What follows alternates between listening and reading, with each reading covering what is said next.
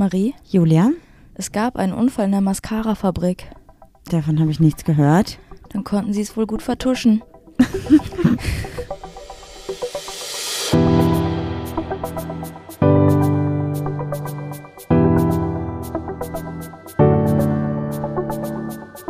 Ach, Papa la Papp.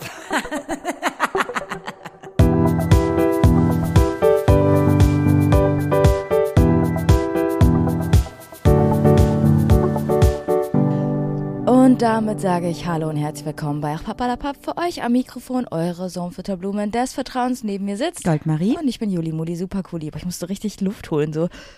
Bin ich Ja. außer Atem. Ich habe das gerade schon gehört und dachte so, was ist denn das für ein riesengroßer, lauter Atmer? Der kam aus seinem tiefsten Inneren. Ja, bin drei Treppenstufen gelaufen und dann bin ich direkt außer Atem. Jetzt habe ich das Gefühl, ich kann nicht mehr richtig atmen. Kennst du das, wenn du dich auf deine Atmung konzentrieren musst? Nee, Ja, okay. ich glaube nicht, ehrlich gesagt. Ich möchte heute mit dir über etwas sprechen, worüber ich was gelesen habe. Mhm. Und zwar hat das mit Veränderungen innerhalb von der Beziehung zu tun Ja. in Bezug auf die Individuen. Und es gibt da so ein paar Dinge, die quasi in Anführungszeichen ganz normal sind und Mhm. ein paar Dinge, die halt ungesund sind. Und ich würde das gerne mal bei uns ein bisschen durchkauen. Ja, klingt gut. Wollen wir trotzdem erstmal mit den Fragen starten? Natürlich, aber ich dachte, ich mache doch jetzt immer so einen kleinen Einblick, wenn ich das schon vor dem Intro nicht machen darf. Ja, okay. Kann ich mit leben. Okay, Bist du bereit? ich bin bereit. Okay. Gibt es Bereiche in deinem Leben, in denen du dich wie ein bestimmter Typ verhältst und andere Bereiche, bei denen du das, bei denen das eher nicht der Fall ist? Das heißt, bist du eher ein Geber oder Nehmer oder sogar ein Tauscher? Boah, ich verstehe es gerade gar nicht, ehrlich gesagt. Also in Freundschaften, glaubst du, du bist ein, ein Nehmer ein, oder ein Geber? Oder bist du so ein, also bist du so jemand, der sagt, äh, wenn du mir was Gutes tust, tue ich dir was Gutes? Also nur auf dieses Beispiel bezogen jetzt. ja. Also erstmal bin ich eine Geberin oder eine Nehmerin. Ähm, Ah, sorry, ja, ich habe einfach nur die Frage vorgelesen. Alles gut, ich möchte es nur einmal noch gesagt haben. Ich glaube, ich bin eine Person, die auch sehr, sehr gerne gibt und nichts zurückfordert oder nichts zurückhaben will. Wenn ich aber merke, dass das, was ich gebe, ob es jetzt Zeit, Geld, Kraft, was auch immer ist, quasi irgendwann nicht mehr gewertschätzt wird, sondern als Selbstverständlichkeit hingenommen wird, dann höre ich damit quasi ein bisschen auf. ja. Also wenn ich mich nicht gewertschätzt fühle. Natürlich gibt es immer Situationen, in denen eine Person einfach emotional mehr geben kann als die andere, weil das vielleicht einfach gerade so die Lebensumstände mit sich bringen. mhm. Aber wenn ich merke, dass ich über Jahre investiere und quasi nicht zurückkommt, dann äh, fühle ich das auch nicht mehr so. Same, also ich tick da, glaube ich, ganz ähnlich. Ich bin aber auch gerade, glaube ich, in so einer Situation, deshalb fand ich die Frage eigentlich ganz passend. Deshalb, also ich kann mich dir eigentlich nur anschließen. Ich habe das auch so, dass ich, wenn ich das Gefühl habe, dass von mir nur noch genommen wird, kann ich auch nicht mehr geben. Mhm, Oder will ich nicht mehr geben irgendwie. Also ja, wie gesagt, ich finde, eine Freundschaft oder Freundinschaft sollte nicht mit Geben und Nehmen definiert werden. Aber ich glaube, es geht halt vor allem jetzt gerade bei unseren Beispielen auch viel um emotionali also emotionale Sachen so, ne? Mhm. Ja. Okay, was sind deine drei Lieblingsgesprächsthemen? Queerness, Feminismus und meine Hunde. Aber Hunde an erster Stelle, oder? Mm, Also wenn ich über meine Hunde spreche, sei es, also außer ich rede über Qualzucht, rede ich, bin ich immer sehr glücklich dabei. Du musst diese Geschichte bitte noch erzählen. Mit dem Kind? Ja. Haben wir schon erzählt, oder? Hast du? Haben wir, glaube ich, letzte Folge oh, erzählt. weiß ich gar nicht mehr. Ähm, auf jeden Fall, und bei Queerness und Feminismus ähm, gibt es durchaus aber auch Momente, in denen ich da sehr gerne drüber spreche, weil ich da auch mit vielen Leuten gute Gesprächsthemen habe oder gute Gespräche führen kann. Aber hauptsächlich ist es äh, ein Kampf. Mhm. Bei dir? Ich rede am liebsten über Superkräfte. Oft? Oft. Okay. Einfach so, weil man dann auch so voll viel aus Menschen irgendwie herausfiltern kann, was der Person vielleicht gar nicht bewusst ist. Ja, Dann rede ich gerne über Sport. ja. Ich habe relativ viel Ahnung, ja auch wenn ja, ich wenig Sport mache. ich weiß. Ja. Und als drittes weiß ich gar nicht. Vielleicht Smalltalk und Menschen kennenlernen. Ja. Ja. Ja, ich glaube. Würdest du mich auch so einsortieren? Ja, doch Ja? Sport auf jeden Fall, weil ich glaube viele, also viele Ah, wissen über ja auch Doping einfach, le- rede ich auch sehr, sehr gerne. ja viele wissen glaube ich auch einfach nicht, dass du ja ganz viele Jahre Leistungssport gemacht hast und Weil ich nicht mehr danach aussehe, gehen die Leute davon aus, dass ich keine Ahnung von Sport habe. ja, und jahrelang ja auch in den Sportarten, die du gemacht hast, sehr, sehr, sehr, sehr hoch warst. Mhm. Also wirklich sehr, sehr hoch warst. Ähm, und ja auch ähm, Sportabi gemacht hast. Also ich glaube, viele wissen nicht, dass du auch sehr viele medizinische Aspekte kennst und dich da auch ja immer wieder neu updatest darüber. Ja, deshalb ist auch Doping mein Lieblingsthema. Natürlich, weil du dich. Aber weißt du warum? warum? Naja, weil super, man redet ja auch gerne über Superkräfte. Und also ich, Ich muss gerade kurz ein bisschen lachen. Ähm, darf ich das kurz erzählen? was die Jun gerade macht. Ja, wir haben unsere dicke Bettdecke zur Seite gelegt, also aus dem Bett rausgelegt auf so einen Stapel mit Decken. Und Kissen. Und der Hund hat äh, gerade das irgendwie gekapert quasi und irgendwie sich in diese Decke eingerollt. Naja, die muss in die Wäsche.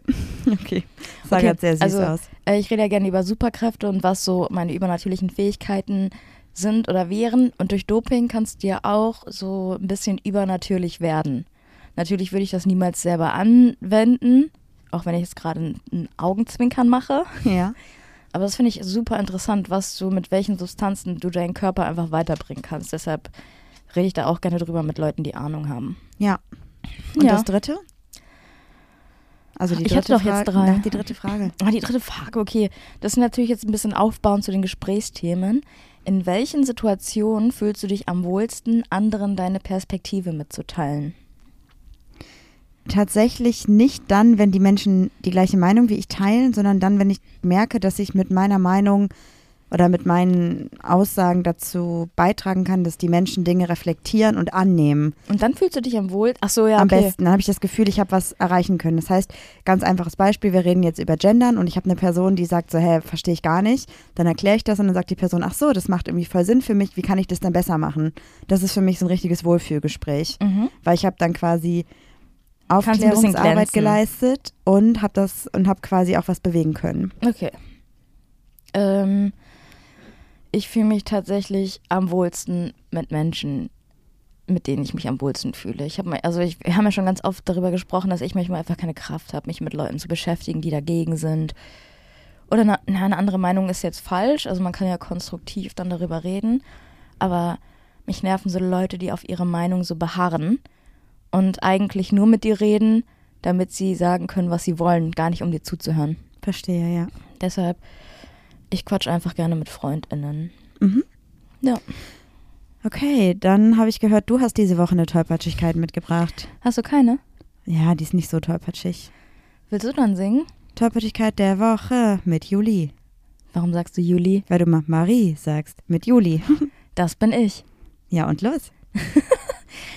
Ich war einkaufen Ja. und dachte, ah, wenn ich kurz einkaufen bin, kann ich auch kurz an der Tankstelle halten. Weil bei, die, bei der Tankstelle gab es was, was ich brauchte, was es aber beim Einkaufsladen nicht gab. Okay. Also bin ich hingefahren, habe das gekauft, was ich wollte, bin wieder zurück, stand vorm Einkaufsladen, wollte einen Euro für den Wagen aus meinem Portemonnaie holen und ich merke, in meiner Hosentasche ist kein Portemonnaie. Oh, fuck. Mhm. Ich also alles abgetastet, ja, linke Tasche, rechte Tasche, irgendwie, ich hatte, was hatte ich, ich hatte gar keine Jeanshose an, ich hatte irgendwie so eine kurze Sporthose an, ne, und da, die waren leer und die hatten auch Reißverschlüsse, also hätte auch während der Fahrradfahrt von irgendwie 10 Metern nichts rausfallen können. Ja.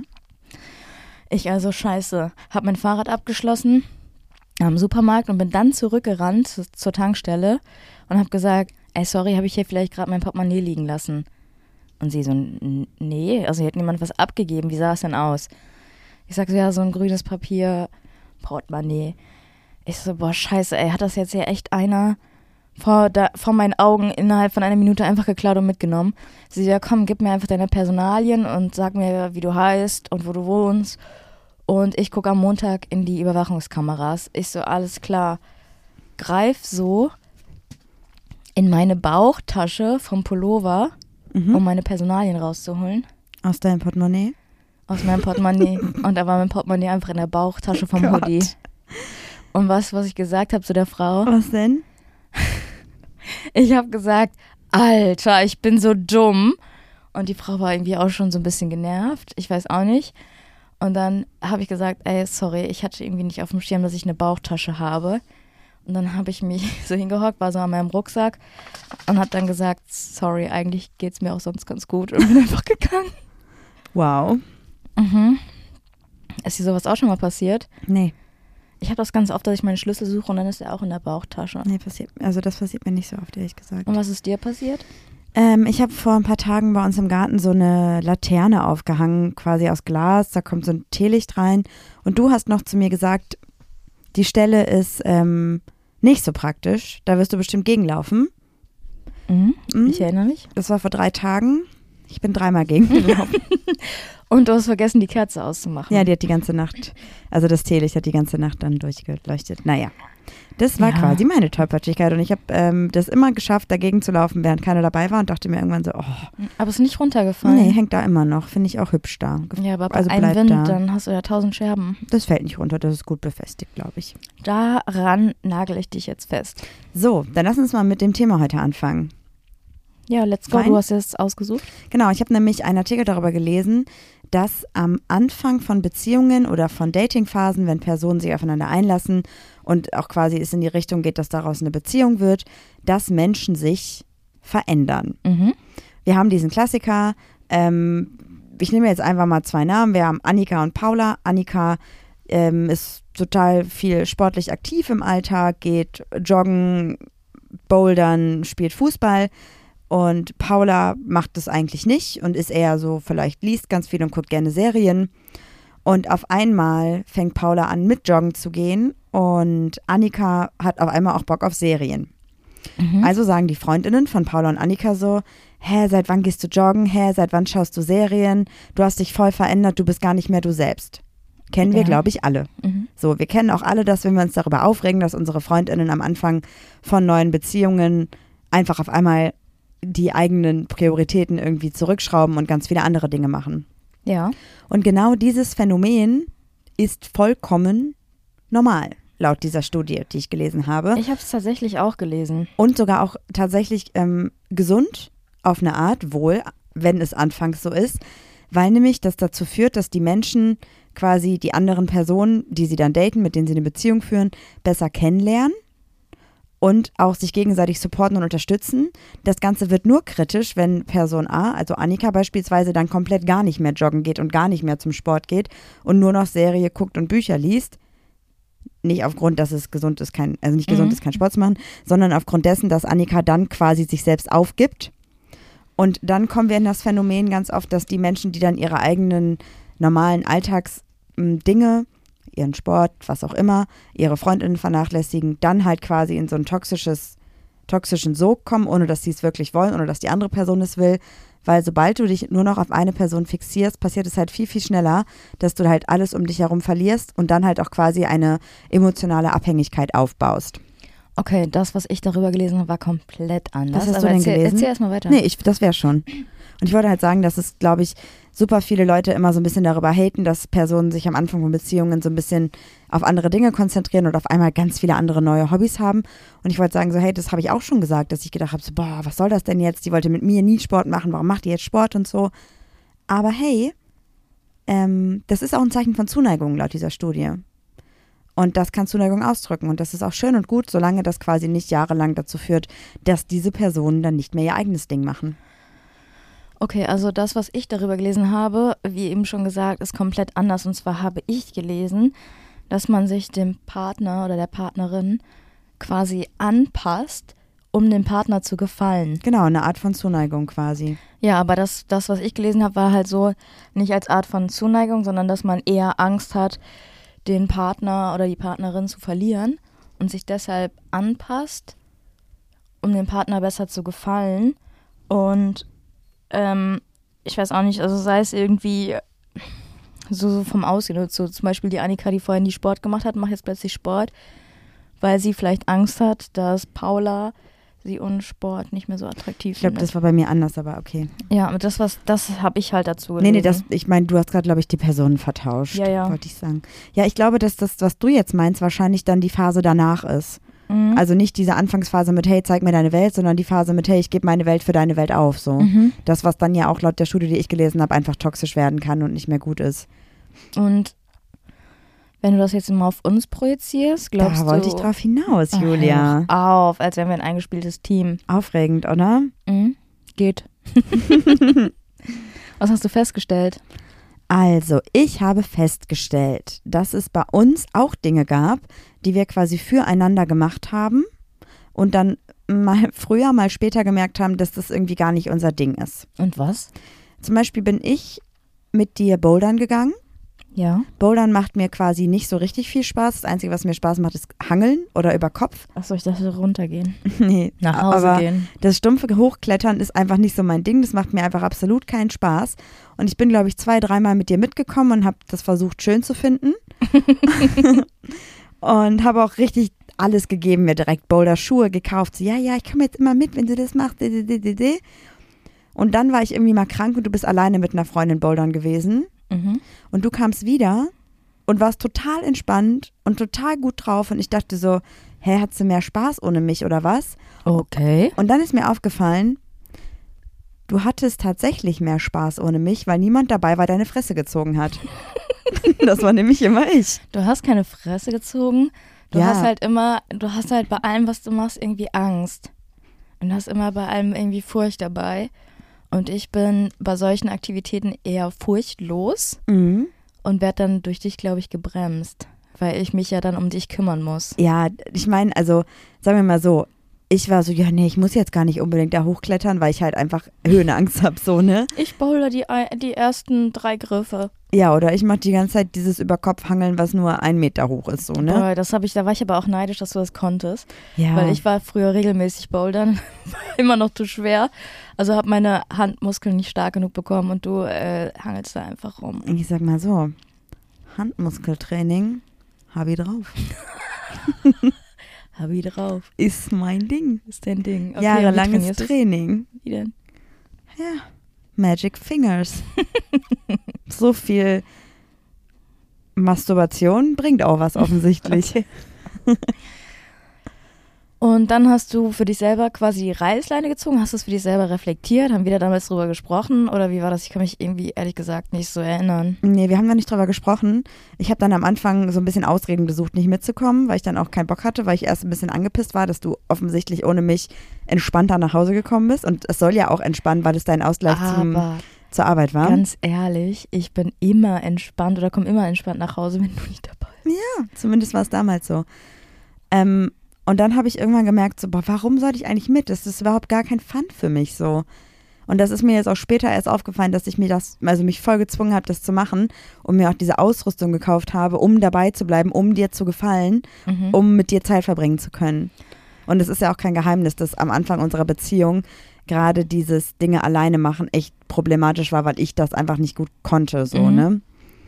Ja, und dann habe ich mich halt auch gefragt, ob du das Gefühl hast, dass es auch irgendwas gibt, was du für mich quasi gemacht hast, wo du eigentlich gar keinen Bock drauf hattest.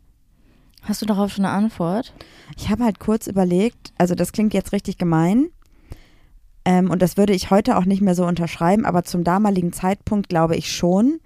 Und zwar der Wolf, Mhm. weil du, also du wolltest sie ja, nachdem sie zwei Tage bei uns war, hattest du ja eine blöde Situation mit ihr und du hast gesagt, hey, das schaffen wir nicht, das können wir nicht bewältigen. Du wusstest, dass du quasi dieser Aufgabe in dem Moment nicht gewachsen bist Mhm. und mich nicht unterstützen kannst Mhm. und hast dich quasi dagegen entschieden. Dann haben wir den Hund ja wieder zurückgegeben zur Pflegestelle. Dann habe ich eine Woche geheult. und dann haben wir sie zurückgeholt, nicht weil du das wolltest, sondern du hast dann quasi nachgegeben für mich und eine Entscheidung quasi getroffen, die uns beide betrifft, wo du auf jeden Fall mit involviert bist, aber nicht, weil du es wolltest, sondern mir zuliebe. Und das Mhm. ist ja auch ähnlich. Ich meine, das hat sich mittlerweile geändert, aber Mein tatsächlich war kleiner es ja süßer so, Kuschelwolf. ja, aber die ersten Wochen war ja schon schwierig, glaube ich, oder? Also bis ihr wirklich mal eine Bindung aufgebaut hattet, Hat ein Jahr gedauert. ja. finde Da habe ich halt auch überlegt, so, ob das eine Sache war, die du quasi nur gemacht hast, um mir zu gefallen. Oder mir einen Gefallen zu tun oder so. Nee, ich glaube, da ging es mir eher darum, um den Hund zu retten. Ja. Gar vielleicht. nicht, irgendwie nicht um unsere Nicht um Beziehung mich, und so. okay. Und dass ich geheult habe, war dir egal. War mir nicht egal, hat mich tatsächlich auch ein bisschen genervt. Entschuldigung. ähm, was ich damals für dich gemacht habe, weil, das klingt jetzt voll gemein, Aber du hast dich ja ständig mit FreundInnen getroffen und ich musste immer mit und ich hab's gehasst. ich hab's gehasst. Jeden Tag hattest du irgendeine Verabredung. Und die Sache war ja so, dein Timing ist ja so, so Julia hat um 17 Uhr Feierabend, dann ist sie so um 17.15 Uhr zu Hause und um 17.16 Uhr gehen wir dann los und dann können wir Freunde treffen. Und ich war einfach so ausgelaugt, so im Arsch und brauchte einfach Zeit, um mich auch vom Büroalltag zu erholen. Aber bei dir ging alles so zack, zack, zack. 17.16 Uhr geht's los, 17.18 Uhr kommt der Bus. Das war für mich. Da bin ich auch echt wirklich nur dir zuliebe mitgekommen. Stimmt. Oh, mir fällt gerade noch was ein, was ich mh, durch dich adaptiert habe, was ich am Anfang exzessiv fand und jetzt mittlerweile aber auch manchmal cool finde. Und zwar manchmal, nachdem wir dann festgestellt haben, so viele Verabredungen sind nicht gut für dich, habe ich dann ja entschieden, dann treffen wir jetzt erstmal niemanden mehr und bleiben einfach zu Hause. Und dann haben wir, glaube ich, so vier Wochen oder so. Ähm, also es hat sich wirklich angefühlt wie eine Ewigkeit. Nach der Arbeit uns ins Bett gelegt um 17 Uhr und einfach Serie geguckt bis zum Einschlafen. Mhm. Und nichts anderes gemacht. So, ich glaube, wir haben Game of Thrones, Game Mhm. of Dings, irgendwie in zwei Wochen durchgeguckt oder so. Mhm. Alle Staffeln. Und ich muss sagen, also ehrlich gesagt fand ich das einfach super langweilig, wenn die Serie nicht so gut gewesen wäre. Und bevor wir zusammengekommen sind, hätte ich mich niemals, niemals hingesetzt und einfach eine Serie geguckt. Zum Einschlafen, ja, aber niemals mit FreundInnen zusammen eine Serie geguckt, finde ich absolut bescheuert so, ne? Mhm. Also jetzt mit dir ist es was anderes, weil wir kuscheln und ne, wir gucken das zusammen und das macht nochmal einen Unterschied. Aber fand ich ganz schlimm, die Zeit. Und das habe ich auch nur gemacht, weil ich dachte so, okay, Juli will ihre Ruhe haben und al- also ne, chillen. Mhm. Und ich kann ja nichts alleine machen, weil dann bla bla bla, das schaffe ich ja nicht, das konnte ich ja nicht, weil ich immer dachte, wenn ich jetzt ohne dich weg bin, bist du doch sauer oder ich habe keinen Spaß ohne dich, weil ich ja echt am Anfang sehr ähm, große Probleme damit hatte, einfach eigene Leben zu führen. Mhm. Und das habe ich jetzt so adaptiert, dass ich es jetzt mal ganz schön finde, aber ich kann es auch nicht jeden Tag. Ich muss sagen, meins war auch, war es auch nicht so, also die ganze Zeit im Bett liegen und Serie gucken, aber man darf nicht vergessen, zu dem Zeitpunkt hatte ich das, meine Unverträglichkeit noch nicht diagnostiziert und ich dachte ja die ganze Zeit, ich hätte Panikattacken und Angstattacken Ja, stimmt. und deshalb, ich hatte auch so ganz weiche Knie und konnte kaum einen Schritt laufen, ohne dass ich irgendwie dachte, so klapp's gleich zusammen.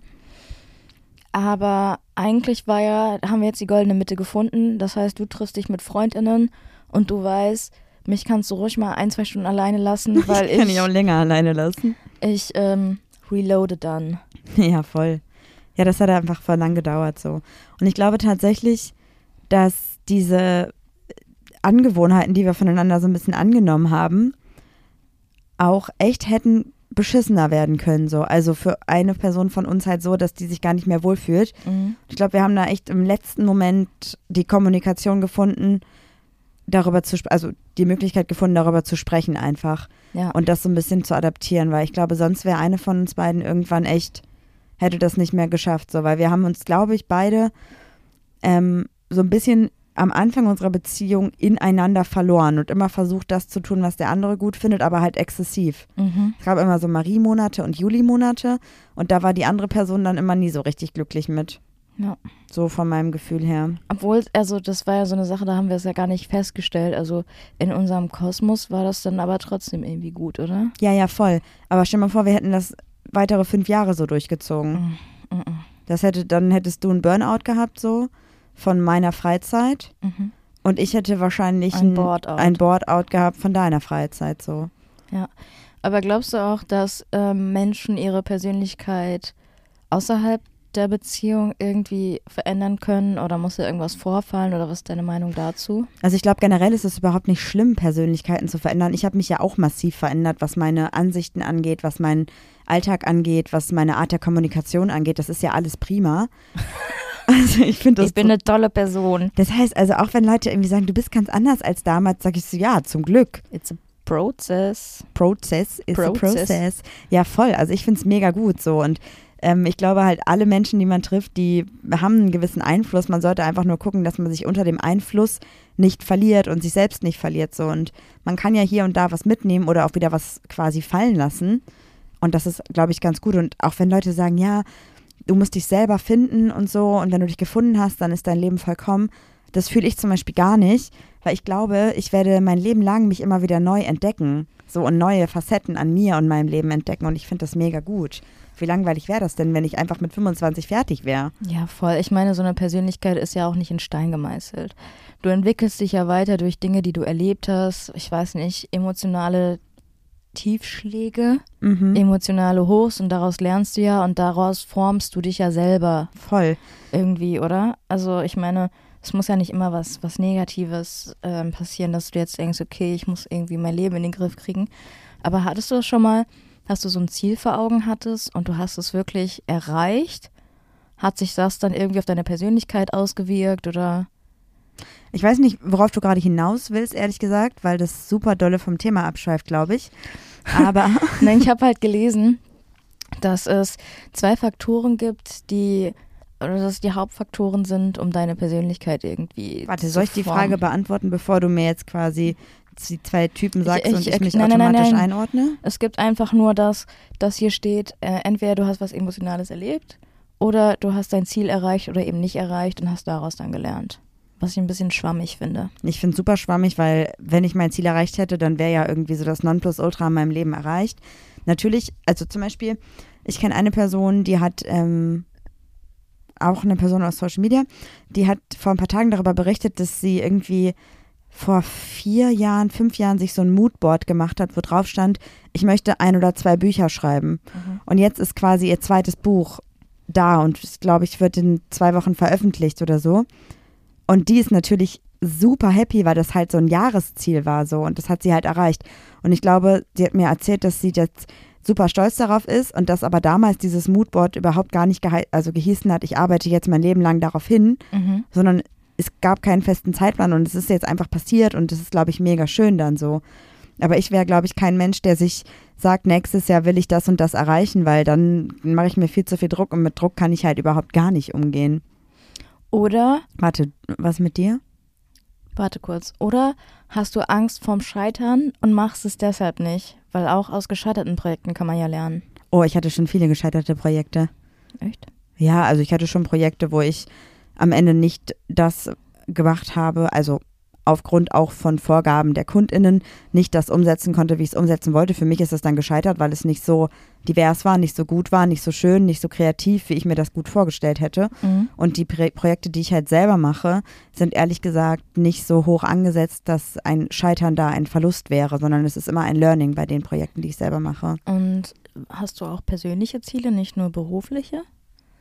ich setze mir gar nicht so Ziele, die mir, also, oh, warte mal, also zum Beispiel manche Menschen sagen ja, ich möchte jetzt irgendwie Spanisch lernen, ich möchte jetzt irgendwie eine Fortbildung machen oder irgendwas und sowas habe ich nicht, weil ich, Ich auch nicht. ich lasse es auf mich zukommen und wenn sich was ergibt, ergibt sich was, aber ich habe es früher halt echt viel versucht so, auch mit Deadlines und sowas für solche Ziele, Projekte, bla bla bla und ich kann damit halt nicht so gut umgehen, weil ich dann innerlich eigentlich blockiere, wenn dieser Druck halt kommt.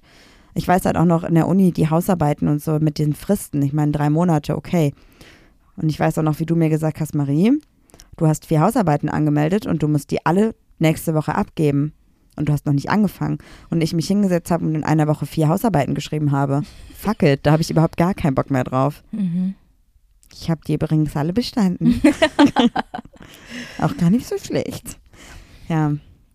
Ich wollte dich gerade noch fragen, Mhm. ob du in deinem Freundinnenkreis mal eine Person hattest, die sich aufgrund von einer Beziehung in deinen Augen so dolle verändert hat, dass sie nicht mehr sie selbst war und da vielleicht auch nicht mehr rausgekommen ist oder auch wieder rausgekommen ist. Hm. Ich weiß gar nicht so genau. Ich finde, das sagt man super oft. Also, wenn ich so an Freundinnen oder auch an meine eigenen Beziehungen zurückdenke, kann ich dir echt super viele Beispiele nennen, wo ich so auch gesagt habe, boah, die hat sich durch die Beziehung voll verändert, voll negativ, gar nicht mehr sie selbst. Also, das, was einem als befreundete Person, glaube ich, immer wieder auffällt, ist, dass die andere Person dann nicht so viel Zeit hat. Weil dann am Anfang ist ja noch die, die Liebe ganz groß und man hat ständig irgendwie Dates, trifft sich und hat Unmengen an Sex. Ja, Also das ist ja immer das, ja, das ist immer das, das meiste, was man so hört oder am häufigsten hört, äh, einfach keine Zeit mehr. Hm, Ich weiß gar nicht. Ähm, in meinem Freundinnenkreis, die sind halt ewig schon in Beziehungen.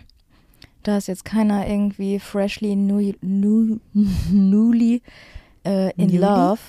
Newly? Newly? Newly. Gibt's, Ja. Ich weiß gar nicht, ob es das Wort überhaupt gibt. Eventuell war das hier auch gerade ein Neologismus. Bildungsauftrag erfüllt. Nee. Und, und meine Freundinnen sind ja alle gestandene Persönlichkeiten. Warte mal, das finde ich irgendwie eine schwierige Aussage. Nur wenn man in einer Beziehung ist, ist man, also gestandene Person, äh, finde ich schwierig. Nein, nein, die sind so, das, hä, wieso? Ich wollte nur sagen, die lassen sich jetzt nicht irgendwie auf so Eifersuchtsspielchen oder irgendwie toxische Sachen oder so, das, das bekomme ich alles irgendwie nicht mehr mit. Oder es wird nicht mehr mitgeteilt, damit ich es im Podcast nicht erzähle, wer weiß. Ich würde gerne noch kurz sagen, dass Personen, die in einer toxischen Beziehung sind, deswegen jetzt nicht schwach, sondern keine gestandenen Persönlichkeiten haben und auch Eifersuchtsspielchen und alles, was damit zusammenhängt, jetzt eine Person nicht unbedingt negativer macht oder so. Also es klang gerade so, als wenn das irgendwie Menschen waren, mit denen du nichts zu tun hättest. So. Finde ich Nee. irgendwie schwierig. Aber irgendwie stehe ich auch nicht ganz hinter deiner Aussage. Naja, ich würde einfach sagen, ich glaube, was du sagen Ja, wolltest, Marie, äh, aber äh, stopp, warte, lass mich, lass mich kurz ausreden. Ich glaube, du meinst damit, die Menschen äh, in deinem Freundinnenkreis sind so reflektiert, dass sie merken, wenn sie sich in einer toxischen Beziehung befinden und Eifersucht ist ein Thema, wo dem Menschen, mit denen wir uns umgeben, nicht dealen. Mhm. So, deswegen ist das nichts, was wir aktiv mitbekommen. Richtig? Genau, ja. So. Trotzdem bin ich auch immer der Meinung, dass man das äußern sollte, was man auch denkt, weil für mich sind Menschen, ist jetzt vielleicht auch eine unpopuläre Meinung, aber der Meinung bin ich tatsächlich halt einfach nicht, Menschen, die in einer toxischen Beziehung sind und sich von einem toxischen Partner an der Nase herumführen lassen, sind für mich keine gestandenen Persönlichkeiten. Oder benutze ich gestandene Persönlichkeiten? Ich glaube, du falsch? benutzt das Wort irgendwie falsch. Vielleicht haben die in dem Moment einfach keine starke Persönlichkeit, um da rauszukommen. Aber ich finde das auch super schwierig, weil, Du bist zu diplomatisch. nee, ich finde, das hat tatsächlich einen super krass psychischen Hintergrund und ähm, ich, ich würde das, ich finde das eine sehr, sehr schwierige Aussage, weil, ähm, nehmen wir mal einfach als Beispiel, Wir können das auch so lassen. wir Ich nehme- auch so ich nehme- lassen, ich nehme deine find Meinung an. Werde darüber nachdenken, aber ich glaube nicht, dass es meine Meinung eventuell ändert. Also ich kenne auch eine Person aus der prominenten Welt, die ich für eine sehr, sehr starke und ähm, tolle und wichtige Person halte, die in einer toxischen Beziehung war und die ich trotzdem weiterhin stark und toll finde. So. Punkt. Und vielleicht weißt du, wen ich meine und vielleicht siehst du das auch so. Aber in, der, in dem Moment selber, wo die Person sich in einer toxischen Beziehung befindet, ist sie natürlich nicht stark genug, um da rauszukommen, was aber nichts an ihr als ihrem eigentlichen, an ihrer eigentlichen Stärke ausmacht. Weil ich glaube, eine toxische Beziehung zu haben, ist emotional einfach so krass belastend und anstrengend und das zu erkennen und da rauszukommen, ist einfach ein richtig, richtig großer Schritt und richtig, richtig anstrengend. Aber das meinte ich auch eigentlich gar nicht mit dem, was ich eben gefragt habe, weil du direkt auf Eifersucht und sowas gegangen bist. Hä, bin ich gar nicht. Nee, du hast gesagt, als ich dich gefragt habe, ob du Menschen kennst, die sich so geändert, verändert haben, hast du gesagt, naja, in meinem Freundinnenkreis sind halt Menschen, die so mit solchen Spielchen gar nicht mitgehen. Kann ich mich jetzt schon wieder nicht dran erinnern. Aber ich meinte eigentlich eher, ob du mal Freundinnen hattest, die zum Beispiel aufgrund ihrer Beziehung ähm, ihr Hobby aufgegeben haben und das Hobby der anderen Person angenommen haben oder so und dann vielleicht mit der Zeit gemerkt haben, so, okay, warte mal, das ist irgendwie doch nicht so der Weg oder die auch einfach ganz andere Wege eingeschlagen haben und dann nicht mehr in deinem Freundinnenkreis waren. Die Sache ist, ich bin jetzt 32 Jahre alt oder werde bald 32 Jahre alt. Ich habe in meinem, in meinem Lebenslauf, wollte ich jetzt fast sagen, im Laufe meines Lebens viele FreundInnen verloren. Ähm, Verloren negativ gesehen oder einfach, sie haben sich einfach gewechselt so? Ja, ich glaube, ich habe mit der Rudi tatsächlich heute darüber gesprochen, dass ich glaube, dass FreundInnen eigentlich äh, ein besseres Wort wäre LebensabschnittsgefährtInnen, weil ich glaube, manchmal ist es einfach so, Freunde kommen und gehen. Du hast so deinen deinen Stamm der, deiner fünf Besties oder so, die dich einfach, keine Ahnung, dein Leben lang begleiten. Habe ich jetzt zum Beispiel nicht, weil ich nie einen festen Freundeskreis, Stamm irgendwie hatte. Aber, also ich habe mal einen Freund quasi, der hat mir die Freundschaft gekündigt, nachdem er dann eine Freundin hatte. Und ich glaube aber eher, dass die Freundin da irgendwie gestichelt hat und gesagt hat, diese Freundschaft ist nichts mehr. Weißt du? Okay. Aber nicht, darauf hat man ja keinen direkten Einfluss. Und wenn die Person sich dafür entscheidet, dann let it go. Ich bin da halt, glaube ich, zu stumpf. Irgendwie, ich glaube, ich lasse auch Freunde gar nicht so nah an mich dran. Okay. Ich würde dir einfach einmal ein Beispiel geben, Mhm. was sich auf mich bezieht und auf meine Ex-Beziehung, damit du vielleicht weißt, wohin ich mit der Frage wollte, ja? Mhm.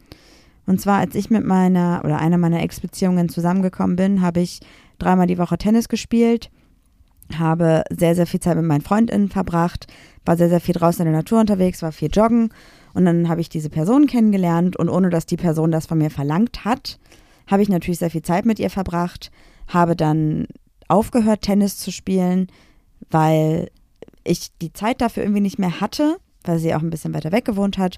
Bin auf einmal auf Hip-Hop-Partys mit ihr gegangen und RB-Partys. ähm, Selbstgeißelung meiner Meinung nach, aber es ist einfach nicht mein Musikgeschmack. ich mag das eigentlich sehr gerne, aber ich bin normalerweise kein Mensch, der Freitag und Samstag feiern geht. Das Weißt ist mir du- einfach zu viel, du, damals wa- auch schon. Ja, die Musik höre ich tatsächlich ab und zu auch mal gerne. Aber ich bin nicht gerne auf Hip-Hop- und RB-Partys, weil ich darauf nicht tanzen kann. Naja, ich war auf jeden Fall gefühlt jedes Wochenende in der Altstadt zwei Tage, habe das alles so mitgemacht, ähm, habe meinen Sport nicht mehr gemacht, weil ich konnte natürlich nicht, wenn ich die ganze Nacht in der Altstadt war, dann am nächsten Tag ein Turnier spielen. Ähm, habe super viele Freundinnen vernachlässigt, weil ich die natürlich auch dann nicht mehr so oft gesehen habe, weil diese Person halt weiter weg gewohnt hat und so weiter und so fort. Und habe dann tatsächlich nach der Trennung, als ich auf einmal dann alleine da stand, glaube ich, noch zwei Leute gehabt, die wirklich uneingeschränkt zu mir, also für mich da waren. Und der Rest, ähm, da, da gibt es sporadischen Kontakt, sage ich mal so.